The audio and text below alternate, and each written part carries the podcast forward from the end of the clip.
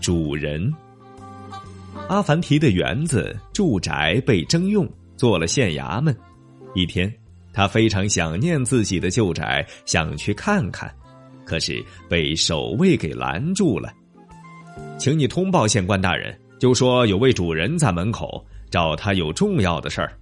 阿凡提对守卫说：“县官吩咐把他带进来，问：你是哪儿的主人呢？